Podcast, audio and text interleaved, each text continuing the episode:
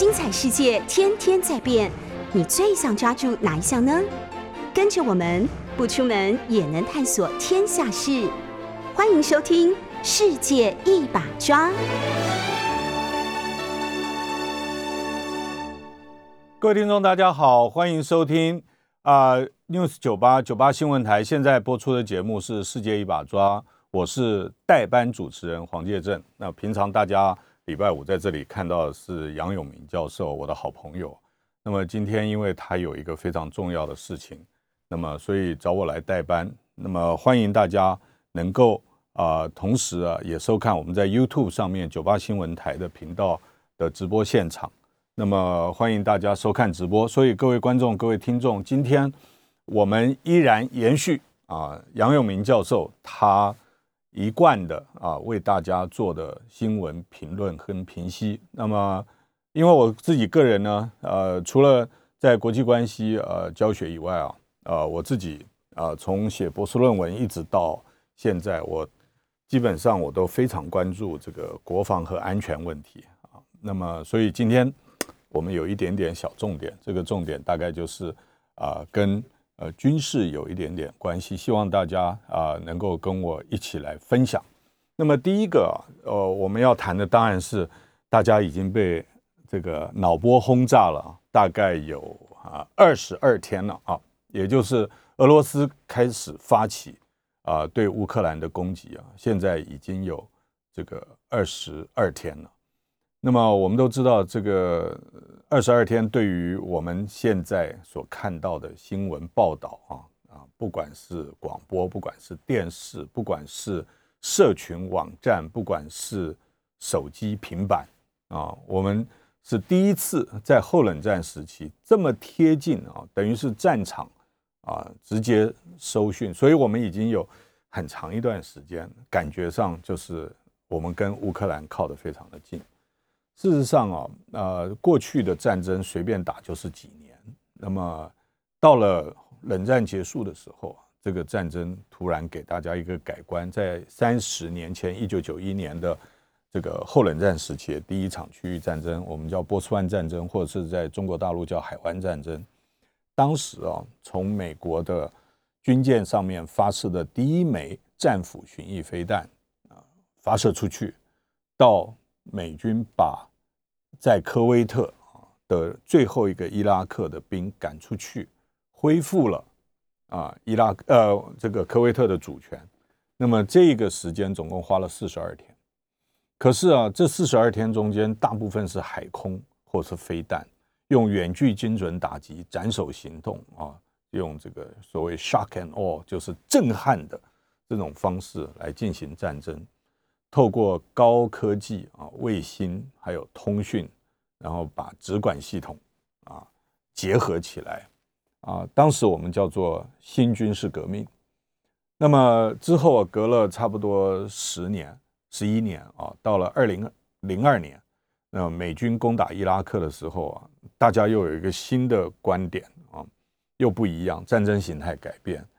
从同样是第一枚发出去的是战斧巡弋飞弹，可是呢，到美军直长驱直入，冲进巴格达，占领了伊拉克的首都，总共花了二十天。所以我们经常在这个立法院或者新闻报道啊，说这个每一任我们的国防部长到了立法院都会被质询，说你可以撑多久？你到底可以撑几天？其实对于我们研究国防军事的人来讲，过去三十年啊，嗯，这个问题其实没有必要问，因为胜负通常都在差不多三个礼拜到一个半月之内就结案了。所谓结案，不是停止战斗，而是胜负决定了。啊，谁是赢家，谁是输家？军事上面的赢家跟输家，大概很快就可以决定。那我们现在目前看起来，在地面战斗来讲，应该是啊，已经破了这个小布希总统时候伊拉克战争的这个记录，也就超过了二十天。那么，当然，我们对于森林的涂炭，对于破碎的家园，对于断垣残壁，对于很多啊，实际上我们有可能看不到的这些啊战争的景况啊，我们表达高度的关怀和同情。但是，我们要从另外一个角度来看，来看战争本来就是残酷残忍的，那么它进行的时间 越长，受害的人就越多啊。过去一段时间，我们最起码不管是西方的报道，或者是啊，或者是我们目前在台湾的这些报道，很多都是集中在啊啊乌克兰如何英勇的捍卫自己的家园，那么有很多照片。那么慢慢慢慢，由于这个战事的这个发展，各位有没有觉得现在开始讨论了啊多一点的问题？比如说，对啊乌克兰周边的陆陆地接壤的周边国家来讲，出现了所谓的难民问题，而这个难民啊有数以百万计。那么这些难民对欧洲会制造成什么问题？那么对于欧盟？它能不能够消化？那么对于美国有没有什么算计？那么这些都是一个问题。所以，当我们看到的 新闻角度啊，从某一个层面是英勇抗敌啊，呃，奋勇杀敌啊，这个不管老少啊，大家都为了捍卫自己家园。所以我们在某一个角度上面，我会认为说，Oh my God，这个乌克兰确实有勇气。但从另外一角度来讲，哈。如果换一个场景的话，如果报道新闻报道都是偏向哪些人跑掉了，跑掉有没有有钱人，然后这些都是报道这种离强迫离开家园的一种悲伤，或者是甚至比较怯懦的一面的话，我们可能对整个战争的全局会有不同的看法。那么这个战争到底要怎么收场，确实是一个很严肃的问题啊。那么每一天啊，如果我们很关心的话，都会收到讯息。这个对于我们所了解的战争啊，对于教战争、教国防的人来讲，都是一个全新的挑战啊。过去我们讲说远距精准打击啊，这些啊，或者是斩首式攻击，这些改变了战争形态。这一次战争形态又被改变了，所以我。啊，在教室课堂里面，我已经说这个应该是 RMA 二点零，就是 Revolution in Military Affairs，或者是新军事革命的啊进化版。为什么呢？在三十年前，美军啊为了要帮助科威特复国啊，而跟伊拉克交战的波斯湾战争的时候，我们有一句俗话说，战争场景被带到了客厅。为什么呢？因为大家可以在电视上面感觉到那个历历在目，就好像你在战争现场一样。然后那个时候的有线电视派遣记者跟着部队一起走。我们又重复了这一个啊，就是在二零零二年的时候，那个时候甚至美国允许啊，通讯社还有这个国际新闻媒体啊，就穿着军服跟的那个甲车、那机甲部队啊。这个一路挺进，所以他可以及时的把画面送回到每个人的客厅。这一次为什么叫做新军事革命二点零？因为它不是送到客厅，是送到你手上。因为我们的手持装置啊，不管是平板或者是手机，我们都可以把那个战场的场景直接拉到我们自己的面前，而且它讯息量越来越大。所以，我们有的时候会看到目不暇接。当然了，在战争进行的当中，我们有兴趣的人，我们会一直追这个新闻，然后去做分析啊。那么，到底俄军打的怎么样？目前挺进到哪里？地图上面啊，这个怎么样看占领区啊，或者是他可以控制的区域？那做些细部分析。但是，总有一天，到这个战事告一段落的时候，我们就会回过头来。从为什么会发生战争，到战争中间进行过程当中，哪一些呃是真正聪明的？聪明跟勇敢有的时候是两回事啊。那么我们去做细部的分析，到最后战争总会结束，怎么结束法？结束了以后，谁是真正的赢家？谁是真正的输家？啊，这个赢跟输啊，有战场上的胜负，也有战后。的胜负，那我要讲的一个关键啊，真正战争的胜利是战后的和平，能够维持越久的和平，就表示你的胜利越大。所以战争的本身的目的啊，是为了赢得和平，而且是更久的和平，而不是一直打下去啊，或者是如何歼灭敌有生力量，或者你总共毁了多少辆战车，杀了多少人，这不是战争的目的。战争呢，是为达成政治目的而使用的一个暴力的手段，这是我们对战争的基本看法。当然，我知道在未来的一段时间，现在看起来，呃，乌俄之间的军事冲突大概不会很快的就会结束。那我们都希望现在国际社会从一开始就介入，不管是联合国啊的投票，或者是决议案，那么到后来就是有很多国家想要从中斡旋。那么，包括法国总统，因为他现在是欧盟轮值主席啊，他去找啊，Vladimir Putin 啊。那么以色列总理也来参一咖，说想要来做。那么其实那效果都不是很大。那么就慢慢慢慢引导到，当战事发展超过三个礼拜以后，我们现在看到啊，这两天的新闻，尤其是今天啊啊，因为时差的关系啊，应该美国现在。东岸呢，也就是美国华府啊的所在地，现在应该是啊这个礼拜四晚上的九点十八分啊。那么美国已经宣布了啊，那个就是白宫正式发表声明，说美国美东时间的礼拜五，美国拜登总统要跟中国大陆国家主席习近平要通话。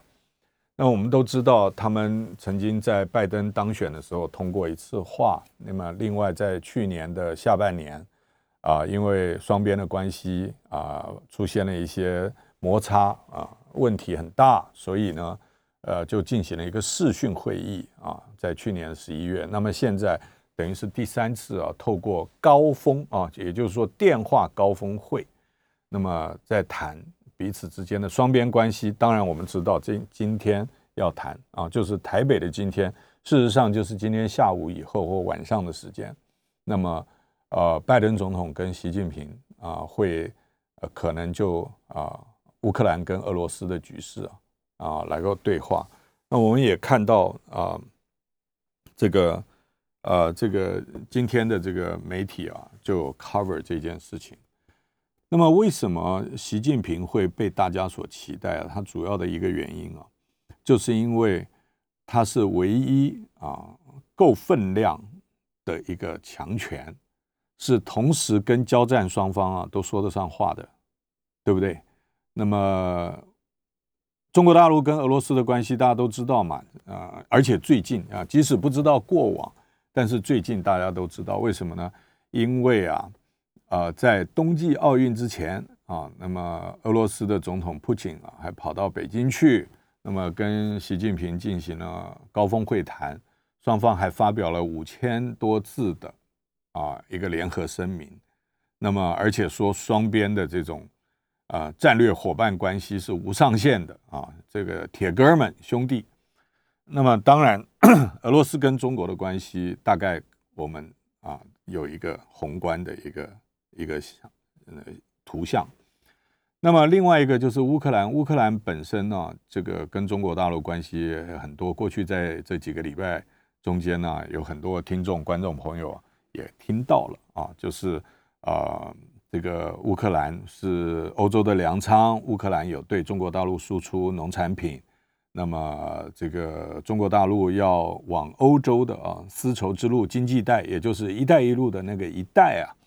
也经过乌克兰，所以乌克兰对于中国大陆来讲是一个啊很重要的商业贸易，或者是中国大陆扩张呃经济版图的一个重要的一个节点。那么更重要的呃一点就是，其实啊在苏联时期，乌克兰就是苏联的这个军事重工业的一个所在地。那么所以在苏联解体之后，乌克兰独立之后，但是乌克兰仍然。是很重要的一个啊军事技术掌握的一个国家。那么，尤其是在呃三十年前啊冷战结束、苏联解体，乌克兰啊经济上受到冲击的时候，中国大陆就有用呃相对比较廉价的方式啊引进了很多乌克兰的军事专业技术人员，那么协助中国大陆的军事现代化。那么讲到这一块，大家就知道了。最近的报道也有也有讲啊，就是啊。中国大陆的第一艘航空母舰辽宁号啊，其实啊就是在乌克兰啊所建造的。那么当时它的名字叫做 Valyark，那么翻译成中文叫做瓦良格号。那么，所以我们在台湾看到了中国大陆对台湾的这个军事威胁，或者是呃中国大陆啊第二艘航空母舰建造的蓝图，基本上都从乌克兰来。另外还有就是。啊，可以实行登陆作战的野牛级啊气垫船啊，比美国的 LCAC 要大很多。那么这些啊，那很多人说这些都是可能用来啊对付台湾的工具，也有人在啊媒体上面啊啊，后来也被立法委员引用了，就是说呃这个乌克兰啊这个输出啊对中国大陆输出军备，那么反而增加台湾的。这个危险啊，而台湾在另外一方面，到昨天为止已经呃捐了六亿啊元的物资啊，要援助乌克兰。所以，我们学国际关系的，很抱歉，除了我们也是一般人，我们也有同情心，我们也关注啊人权人道问题以外，在我们分析战争的时候，我们怀的是一个非常非常冷静的一颗心去看这个市局。啊，尽量少参加个人的情绪在里面，我们才能够对国际局势的变化做比较大的啊这样子的比较宏观或者是比较公允的分析。那中国大陆啊，今天也有人说，如果习近平这一次能够成功，因为俄罗斯是铁哥们啊，乌克兰又是好兄弟，如果这两边啊，以中国大陆目前上升的国际影响力，能够让交战的双方在彼此可以协调出来一个可接受的一个程度啊，能够达成和平的话，那习近平啊一定会有人要提名他啊，这个去争取诺贝尔和平奖。那么当然，如果在二十大之前啊传出这个消息，不一定要真拿到诺贝尔和平奖。只要传出了这样子的消息，我相信对习近平啊，作为中共中央总书记，争取啊在二十大第三任的延任啊，那么当然会有一些注意，也会使得中国大陆在国际之间，尤其是在中美相互啊强权竞争啊的这个情况之下，呃，会有一些正能量或正向的这种影响。那中国大陆到底呃如何来做？老实讲啊，也很困难啊。一开始我们在这次这个战争刚开始的时候，大家有没有感觉？就是很多人说中国的角色非常尴尬，为什么？因为两边都是好朋友，结果打起来了。那么中国大陆到底是要站跟自由民主社会站在一边，认为乌克兰是被侵略的国家，我们要去反对俄罗斯呢？还是说继续维持跟俄罗斯的好关系？那么有一些讨论，那么但是我觉得随着战事的发展，我们现在已经走到了，就是啊，应该嗯不要去就责，或者是不要去啊翻旧账，而是我们要面对现实，赶快去解决眼前的问题。因为只要战争持续下去，就会有伤亡。那么我们每一天看到这些数字，可能是冰冷的啊，距离我们是遥远的，但是对于乌克兰的人民来讲。啊啊，对于乌克兰的军队来讲，很可能都是一个生死交关的重大挑战啊。我们都晓得啊，其实战争啊没有赢家了啊。这个《孙子兵法》说，这个呃战争啊，这个应该要怎么样？上兵伐谋，其次伐交，然后其次这个发兵啊，其下攻城。我们看到乌克兰的 picture 啊，就是后面两个，就是打仗发兵，另外就是攻城。可是啊，真正的军事用兵呢，如果能够用谋略啊，营造有利的态势，另外发交，能够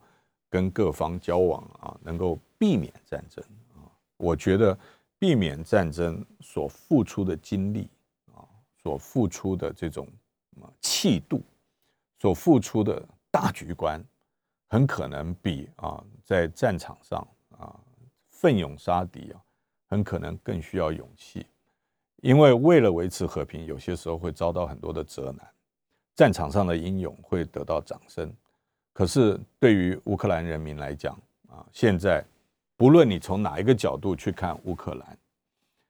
我们看到这么多断垣残壁，我们看到这么多人流离失所啊，我们看到这么多正在冒烟的大楼，我们在看到呃，不管是俄罗斯方面或者是啊乌克兰方面所显露出来的这种战争景象，会让我们觉得说，其实战争的残酷面啊。透过这一次社群网站，直接带到大家的手边，带到大家的眼前，而且因为我们三 C 产品啊随身不离手，所以我们变成随时都浸泡在这个资讯爆炸、有关于乌俄军事冲突的这种讯息当中。那么，我希望大家跟我们一样，一起维持冷静的头脑来观察这件事情。我们也盼望。能够啊，这一次不管是中国大陆或者是呃其他的国家，都能够比较快的将这一场的实际上面的啊，我们叫 kinetic warfare，就是 使用杀伤性兵器互相交火的，能够暂时缓下来，然后把所有的问题啊啊拿到谈判桌上面来讲。讲到这里呢，我就要跟大家分享一下啊。其实，任何一个战争发起的时候，很可能就是扣个扳机，很可能就是按个按钮，看起来很轻松、很舒服，而且是军人在做事情。但是我跟各位报告啊，战争不论最后是怎么停火、怎么结束，最后都是在桌子上谈。战胜国要上桌谈，战败国也要上桌谈，所以到最后都是在桌子上解决。军事冲突的问题，那么我们也借由这样子的一个啊，这种战争的基本原理跟原则，来跟各位听众观众分享，就是兵凶战危，确实少碰为妙。那么，所以我们希望，呃，这个也祝福乌克兰还有俄罗斯能够尽快的结束啊军事战斗。我们也希望我们的 Our hearts goes with Ukraine，我们希望能够跟乌克兰。的人民啊，站在一起，希望他们赶快恢复家园。欢迎回到《世界一把抓》的节目现场，我是黄介正，今天呃为杨永明老师代班。我们同时也在 YouTube YouTube 的频道啊开直播，所以希望大家收听收看我们的节目，我们非常的感激。那么刚刚前面一段我们谈到了，就是乌克兰跟俄罗斯之间的战事。那么这个是大家最关心的啊！我希望大家不要觉得疲劳轰炸，因为它确实跟我们有关啊。我自己事实上在八年前，俄罗斯以迅雷不及掩耳的方式，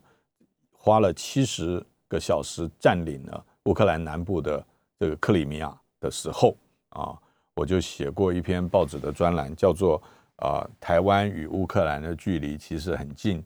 啊，当时八年前就因为有这样子的一个认识。有一些任何一个军事冲突，对于我们台湾来讲都有借鉴的一个必要。那么现在呢，我就想，既然我们今天谈军事问题，我就要跟大家啊来啊谈一谈呢。最近啊，可能年轻朋友更为关切，因为有年轻朋友关切，所以年轻朋友的爸爸妈妈也会很关切。是什么呢？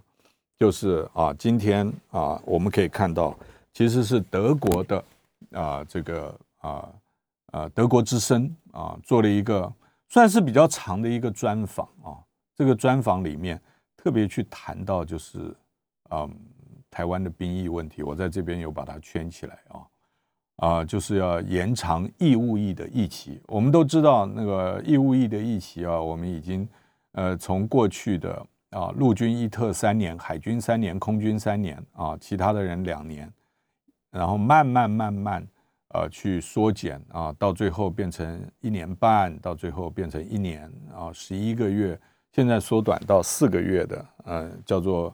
这个军事训练役啊。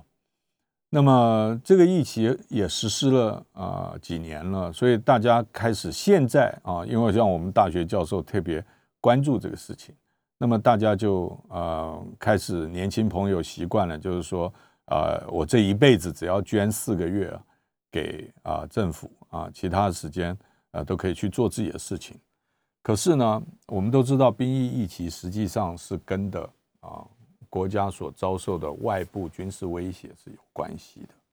那么所以不可能说啊，陈平时期啊，嗯，我们知道未来二十年都不可能发生战争。我们对于国家安全周遭的情势评估，如果能够达到这样子的目的的话，当然我们会啊特别呃觉得说呃疫情不需要那么长，把年轻的人力释放出来。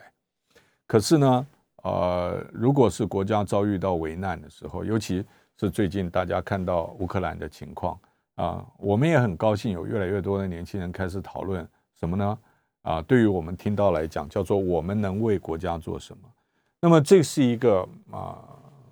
不能说千载难逢，但是是一二十年来很难碰到的一个机会。也就是说，让我们台湾几整体啊，包括年轻世代在内，去感觉到，如果战争离我们很近的话，我们应该要怎么样来面对？其实啊，到昨天为止已经四次了啊。那么这是昨天最新的啊。那我们国防部的副部长啊，柏鸿辉啊，他在这个立法院答询的时候啊，他特别去强调，就是说这个到底兵役役期啊，要呃什么时候啊啊才他这个如果要延长，或者是我们要讨论这个话题，什么时候会有定论呢？他说应该在一年之内会有这个定论。那么这个已经第四喽。各位听众、观众朋友，这已经第四了。我跟大家报告啊，其实，在啊，这是昨天的啊，这是昨天的啊，就是说，如果要检讨，那么结果应该会在一年之内出来。这是昨天的啊，再往前推一天啊，是民进党的呃中常会特别请了一位苏子云教授啊，去做了一个我们有关国防的报告。那那个报告里面。啊，有建议说九到十二个月，也就是说从现在的这个兵役役期啊，呃，从四个月延长到九到十二个月，应该是一个合理的估算。那么这个是往前推一天啊，也就是前天。那再往前推一天呢，是我们的国防部长邱国正在答复立法委员询问的时候说，这个兵役到底要不要延长？那么当时邱部长讲的是说。如果做出了决定，会在一年后实施啊，所以现在在念大学的啊，还没有服役的男生就开始算了，算什么？算说呃，如果今呃一年以后，一年之内会有结果，那么结果出来以后，一年会实施，哇，刚好是我要服兵役的时候，从四个月马上跳到一年，那么就会有一些男生开始哦，在校园里面讨论这些问题。当然，我们先不去管说到底最后的结果是如何，我们再倒回去看。其实，在国防部长邱部长讲话再前一天呢，我们内政部长管兵役的内政部部长徐国勇，他说：“为了捍卫台湾的永续生存，啊哦，花一年一年多当兵，有什么有什么不行啊？”那我我完全呢尊重所有的政府官员有关。啊，我们年轻人要不要增加役期的这一些说法啊？但是我要啊提醒我们的年轻朋友，也还有年轻朋友的家长们啊，就是这件事情已经连续四天了啊。当然，你可以说它是发烧话题，你也可以说，其实政府已经透过各种方式啊，在给大家传递预告性的讯息，就是兵役一期延长是一个趋势。我们讲到这里还没有说，呃，现美国啊，还有其他国家的研究台湾问题的这些好朋友们，已经大声疾呼了啊，一两年了。就是说，以台湾目前实际上啊，十七万多的战斗兵员没有办法应付中国大陆的全面进犯，那么所以在人力方面可能要呃加以考量。另外一个大的话题就是后备动员。改革，我们都知道，今年成立了后备动呃全民防卫动员署啊，在国防部下面有一位两颗星的中将来负责担任署长。也因为它是一个新的机关，所以到底啊，最后我们可以逐步实施，我们有多少时间能够达到什么样的后备动员的改革的效果，现在还言之过早。但是我们可以看，从兵役役期的延长。到后备动员改革，什么史上最硬教招等等，大家可以感觉出来啊，这样不管是啊我们真正的台海情势是如何，也不管外国有没有给我们压力啊，第三个呃我们台湾自己的人民有没有觉醒，不论你从哪一个角度去切入，最后都汇集到一件事情，就是啊，we need to take our responsibilities。啊，换句话说，就是我们要为我们自己的国防要负责。那么为国防负责，当然我们可以有两个层面，一个是发谋发交嘛，发谋呃发谋啊，上兵发谋，其次发交。那么发谋发交就是说，我们透过智慧、有智慧的、聪明的外交手段啊，跟其他国家的连接，我们营造有利的战略态势，能够使用预防性外交和预防性国防的手段。使得战事不会发生，那么这是一个国防，另外一个就是呃发兵攻城的，也就是说你要勤练战绩，你要有防卫能力，因为军事来讲最怕的就是几率骤然升高。那我们讲说万一发生怎么办？其实是一万分之一，那个几率是小的，可是台海。的军事冲突啊，不是一万分之一，但尤其是最近几年，大家可以感受出来，我们确实开始接受到了比较大的压力，而这个压力啊，必须要有全民来承担啊，没有世代的问题，只有大家共同面对的问题。那么这个兵役要怎么延长啊？我想啊，也借这个机会啊，呃，跟各位年轻朋友讲啊，我们认为今天。兵役的延长，我们要倾听呢接兵的意见。什么？就是国防部，因为国防部要去找训练这么增加兵员，或兵员因为延长时间，所以他必须要留在同一个地方，让他转换的速度变慢。以后到底有没有场地啊？啊，有没有预算？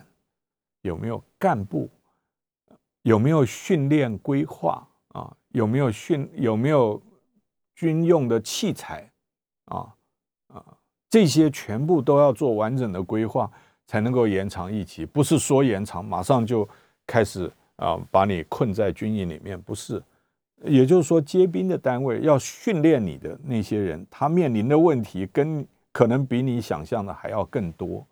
啊。我们都知道实施募兵制以后，很多原来的营区啊，通通都被。啊，收回国有财产，或者是呃由地方政府给收回，他改去做其他的用途啊。那么，所以那个你现在不能去给他要回来，要回来也不能够做军事训练，这是一个。另外一方面，我们也要知道，就是我们还是要跨部会，要去了解，就是说这些青年人力啊，因为兵役的延长，会不会影响到国家经济建设发展？那么，所以它不只是国防部问题，还有内政部的问题，还有经济部的问题，所以它是一个整体国安层级的问题。还有，千万不要忘记，还有国发会。为什么？因为我们人口在老龄化，在少子化，我们要预期未来有多，我们每一年会少掉多少个年轻的男性啊，适合的艺龄男子可以被征兵。这个问题不是说今天啊随便。啊，大家在国会上吵一吵啊，或者是立法委员党团就可以决定了。我们坚定的认为，第一个，这个必须要朝野共同来面对，这不是执政者一方可以决定的。第二个，我们认为要中央与地方共同来对话，因为呃后备动员跟地方非常有关系，不是中央下令就可以。第三，我们认为中壮世代、执政当局或者政治人物要跟青年对话。因为真正会被召集啊，会被动员，然后还有会被延长兵役义务的这些年轻朋友的心声，我们要听，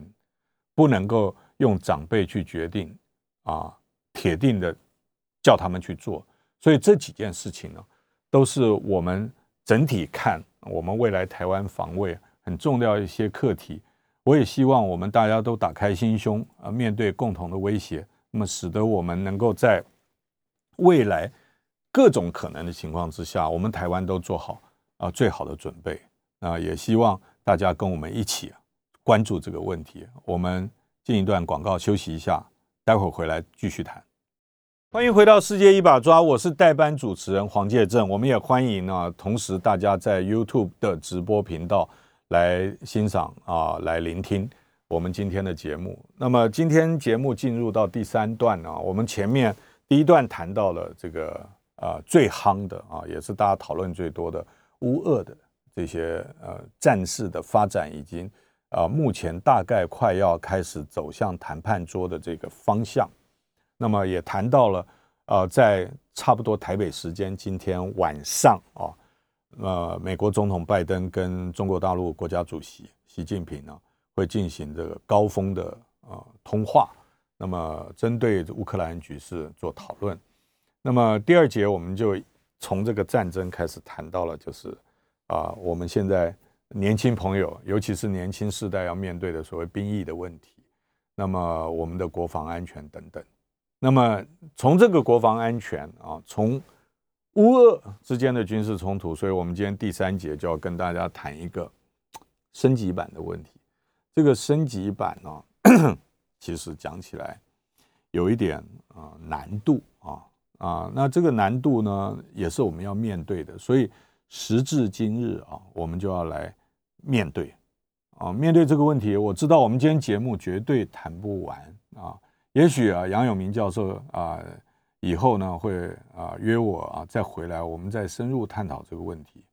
就是啊，我们台湾要怎么样自己防卫自己？我们经常讲自己的国家自己防卫，有没有自己国家自己救？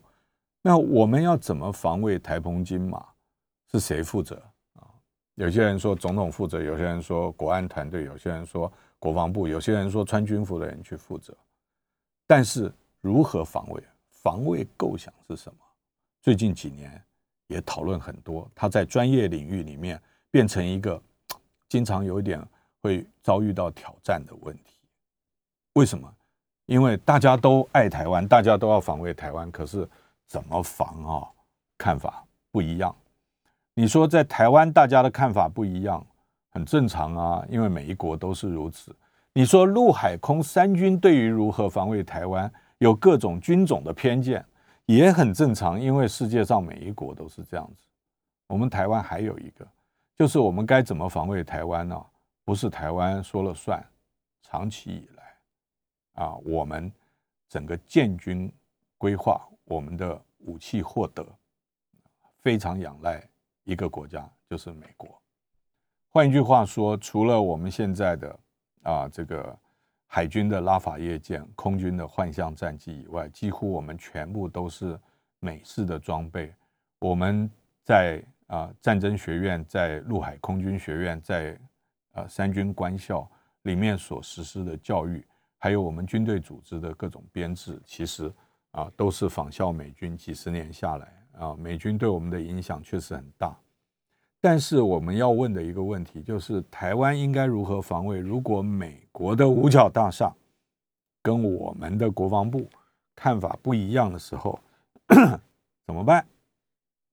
那么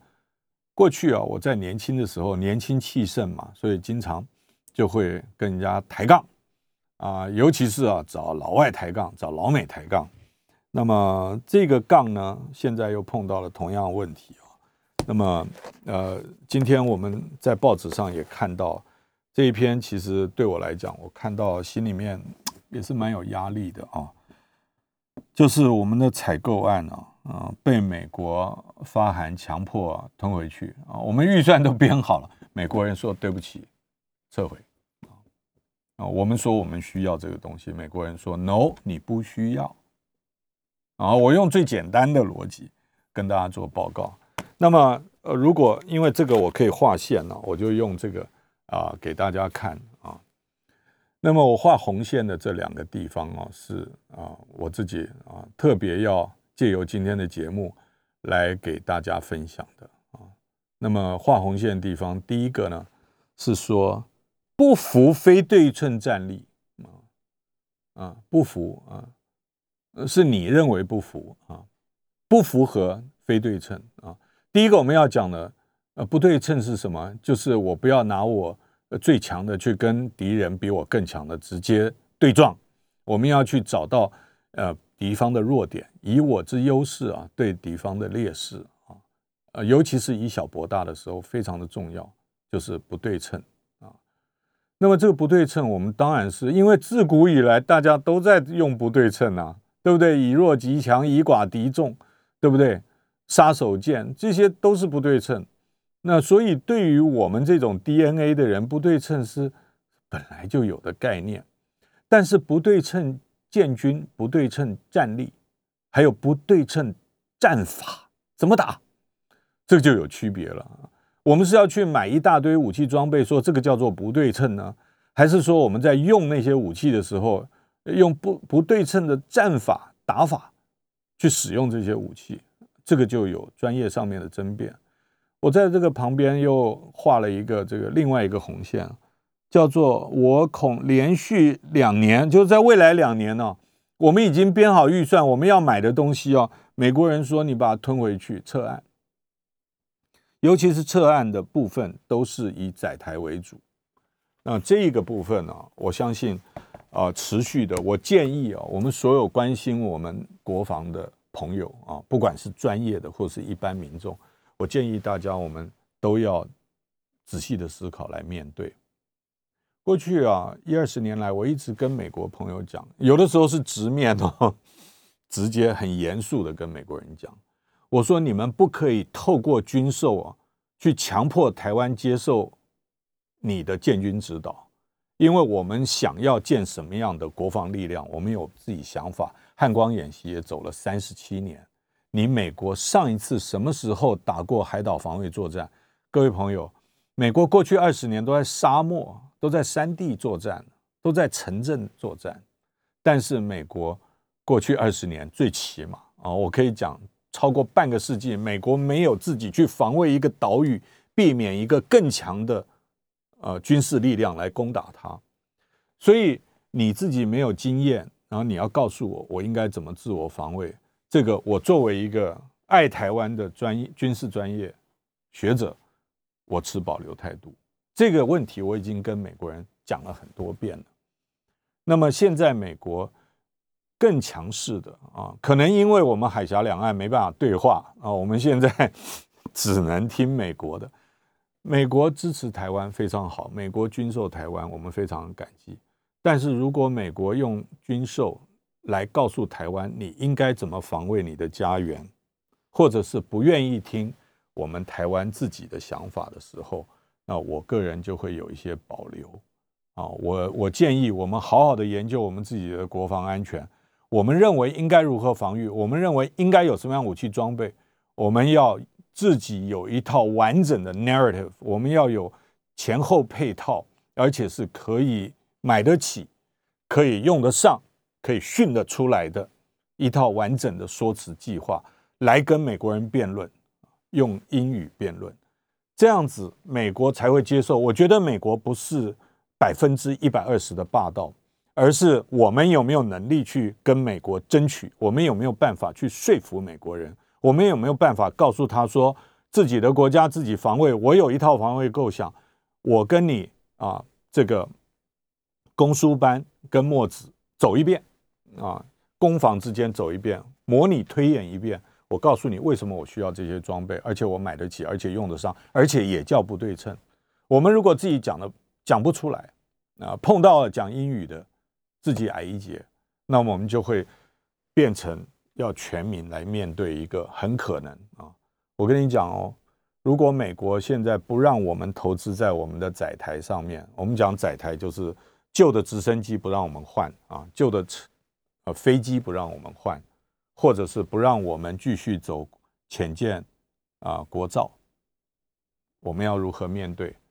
我们可以不负责任说政治人物啊，你推动案子，你出来解释啊，你出来面对。可是从另外一个角度，我们要深层的思考：如果真的是我们认为，比如说我们要告诉海军官校学生说，中华民国海军未来水下战力会持续，所以你们往浅见或是水下